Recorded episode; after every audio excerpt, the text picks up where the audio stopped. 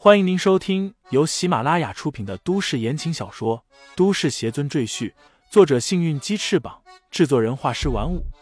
感兴趣的朋友，请看主页，点亮我的关注，点亮你的夜空。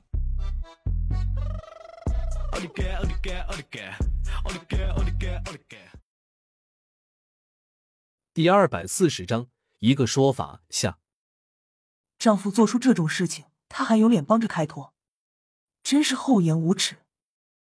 朱月娥在旁边冷言冷语的嘲讽。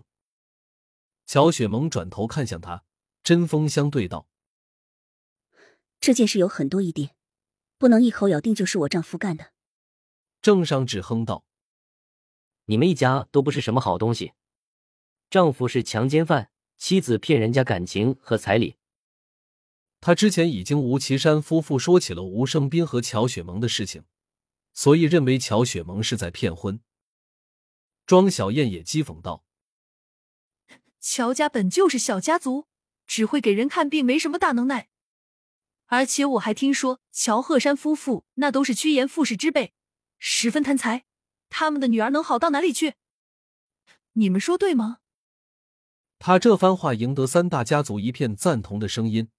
乔雪萌咬着牙，眼睛里含着委屈的泪水，说道。我不管你们怎么说，反正李承前是清白的，他绝对没有杀人。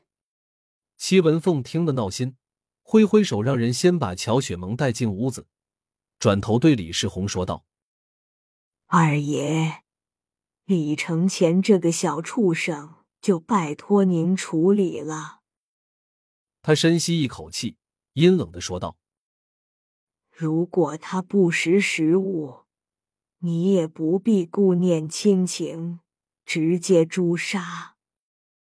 李世宏点点头，没说什么，但在他心里已经对这件事产生了怀疑。赵无极阴阳怪气的说道：“李家二爷，您打算什么时候动手？时候不早了，我们还等着赶回家吃饭呢。”李世宏瞥了赵无极一眼，哼了一声，说道。我也就是看在你是赵家家主的面子上，不与你计较，莫要得寸进尺，否则你们今天都得留在李家。赵全一听，刚要发作，却被赵无极一挥手拦住。赵无极道：“我知道二爷身手了得，你要是想要我们的命，我们只能束手待毙。不过你也得为李家的未来好好想一想。如果我有什么三长两短，”赵家和秦家会怎么对付李家？李世宏知道赵无极这是在威胁他。他虽然是脱凡者，就算来一支军队他都不怕，但李家却不容有失，否则他对不起李家的列祖列宗。你只管看着好了。李世宏纵身一跃，人便已经来到了数百米开外的李承前的面前。其余保镖一见李家二爷来了。顿时如释重负，纷纷逃开。李承前看向李世宏，他在记忆里搜索关于这个老人的信息，结果发现只有很模糊的片段。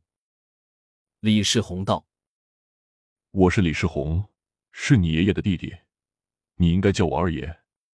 你在五岁的时候见过我一次，所以印象可能不够深刻。”李承前点点头，称呼李世宏一声。二爷，李世宏点点头，他上下打量了李承前一番，开口道：“是个练武的好苗子，比你那个气血两虚的弟弟强太多了，很好。”李承前一脸懵逼，他刚才也听见了那些人的谈话，知道这个二爷是要来抓他的，怎么上来不动手，反倒夸起自己来了？我是看你根骨极佳。动了收你为徒的念头，李世宏淡淡一笑，道：“而且，我也知道你应该是无辜的，你堂妹的事情，一定是有人栽赃陷害于你。”李承前又吃了一惊，他没想到这个二爷还会帮他说话，顿时对二爷增添了几分好感。不过，李世宏话锋一转，道：“你在外面为非作歹。”害了人家眼睛和性命，这件事必须要给人家一个说法。李承前平静的看着李世宏，便听他说道：“杀人偿命，欠债还钱，这是天经地义的事情。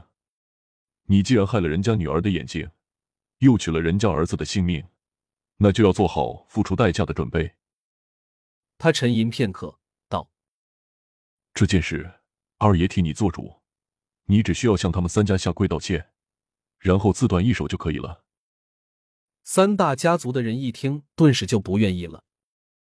吴家和何家还好说，毕竟他们和李承前还没有血海深仇，但郑家和赵家意见就大了。我女儿的双眼必须用李承前的双眼来赔偿，我也要让她尝尝生活在黑暗中的痛苦滋味。郑尚志大声怒吼。赵全也说道：“难道我弟弟的性命就这么不值钱吗？一只手。”呵，必须一命偿一命。戚文凤和李家四长老默然不语，尤其是戚文凤，他刚才没有听见二爷和李承前的对话，不知道二爷想收李承前为徒，所以戚文凤心里有些疑惑：为何二爷要保李承前？他到底在打什么算盘？戚文凤心里一沉，难道二爷要让李承前继承李家家业？想到这里。戚文凤后背冒出一层冷汗。二爷虽然不在李家坐镇，但他的权威还在。如果四大长老也认同他的想法，那戚文凤也没办法阻止。就在众人等着观看事态的进一步发展时，李承前开口了。李承前淡然说道：“凡是我杀的人，都是咎由自取。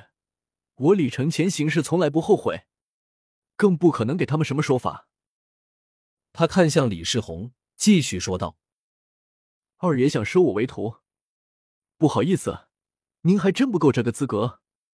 而且我已经有师尊了，不可能再另拜师门。您的好意我心领了。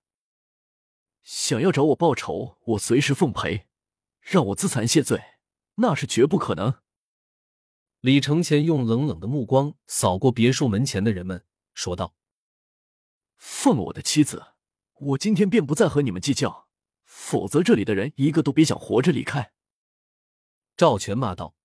“装什么逼？有种你来啊！”